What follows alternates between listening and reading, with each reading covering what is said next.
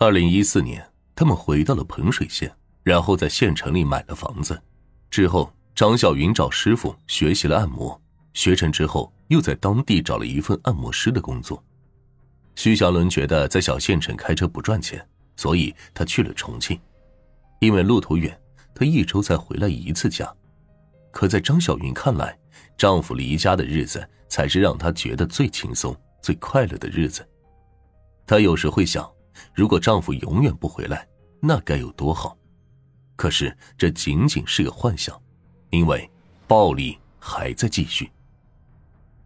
二零一五年初，张小云又生了一个儿子，与对待女儿的冷淡相比，徐祥伦对儿子的态度就好了很多。他会亲昵的抱着儿子，也会带他出去散步。看着这一温馨的场景，张小云有时会觉得自己是幸福的，但温情过后才发现。这都是假象。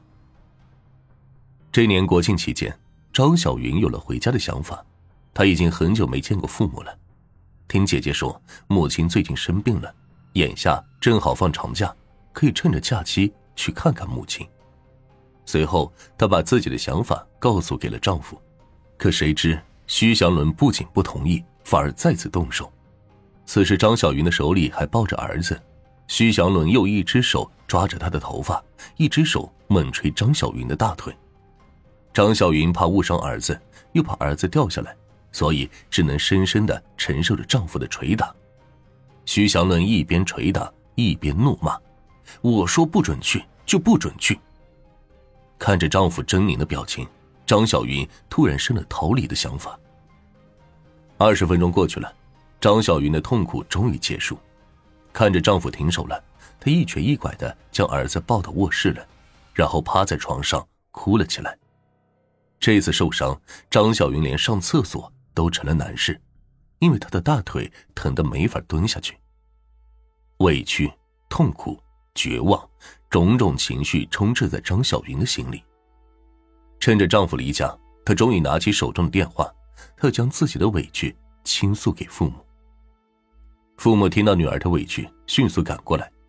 张母看到女儿布满乌青的腿，她眼泪就掉下来。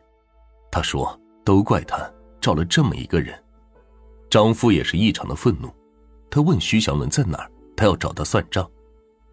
张小云知道徐祥伦的偏激，怕父亲受到伤害，所以他连忙用言语稳住父亲。他说：“徐祥伦去重庆了，他马上向对方提离婚。”对张父张母而言。女儿受了这么多年的折磨，他们却一无所知，实在谈不上称职，所以夫妻两个心里也不好受。随后，张家亲戚也知道了这件事，他们本着劝和不劝分的原则，让张小云多包容一下丈夫，但张小云却不愿意，所以她在电话里告知徐祥伦自己要离婚，希望他回来商量后续的问题。其实说这话的时候，她的心里是忐忑的，可是为了自由，张小云还是硬着头皮说了。当天晚上，徐祥伦就从重庆回来，刚进门，包还没放下，人就跪下来了。他求张小云原谅他，还说以后一定好好爱护张小云。眼看自己的服软不顶用，他又站起来威胁张小云：“既然你要离婚，那大家都别好过了，想想你父母。”想想你姐姐，张小云当时怕了，她好不容易鼓起了勇气，在对方的言语威胁下消失的一干二净。可是他们的婚姻终究是长久不了的。二零一六年二月，正是过年的时候，他们就回家探望张父张母的问题再次发生争吵，这一次还牵扯到了女儿。张小云终于豁出去了，她表示无论用任何方法都要离婚。之后，他对徐祥伦的态度冷淡起来。二零一六年二月十五日，徐祥伦终于妥协了，他同意离婚。就在这天，他们办了离婚手续，他们协商两个女儿归张小云，小儿子归徐祥伦。虽然离婚了，张小云还住在他们买的房子里，因为她怕前夫待儿子不好。这一年的六月，徐祥伦终于受不了前妻的冷淡态度。他对张小云说：“你说我打你是暴力，那你对我冷漠不也是冷暴力吗？”随后，他就让前妻马上搬出去。之后，张小云独自去了南通。就在他以为脱离苦海的时候，徐祥伦的消息来了。张小云懒得听，就拉黑了对方的联系方式。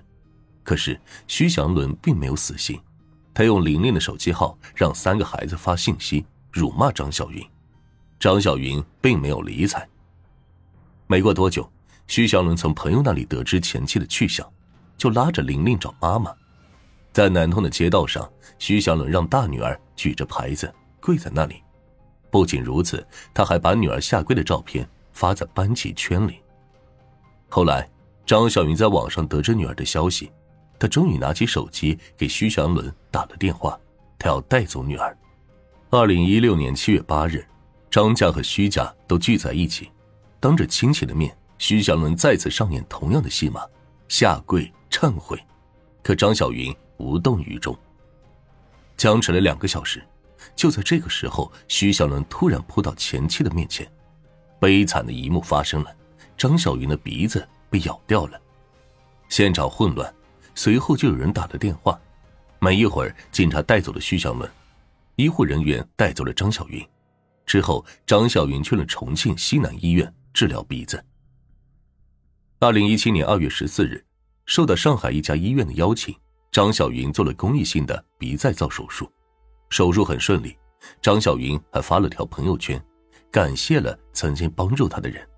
只是虽然手术成功了，但她脸上的口罩始终不愿摘下。她还是畏惧的。在此期间，她在医院附近租了房子，趁着恢复的时间，他还学习了中医知识。二零一七年四月，徐祥伦被判处有期徒刑六年。之后，张小云接受了采访，面对记者，她说。大女儿玲玲因为那次南通之行，心里有了创伤，她会找个机构好好开导孩子。他还说，以后都不待在重庆了，既然儿子留给了南方，就留给前公婆。她会带着两个女儿去一个新的地方，开启新的生活。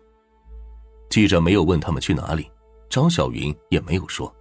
他说，他要找一个徐祥伦永远找不到的地方。如今，我们不知道张小云去了哪里。但不可置疑的是，离开了徐祥伦，他会靠自己的努力和女儿过上自己想要的生活。至于徐祥伦，他虽然出狱了，但他的人生将为这次的罪过付出一生的代价。张小云的婚姻是个悲剧，也是个教训。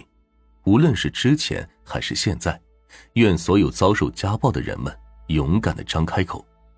家暴并不丢人，丢人的是那些。打着爱的名号，用着虚伪借口，用暴力手段肆无忌惮伤害别人的人。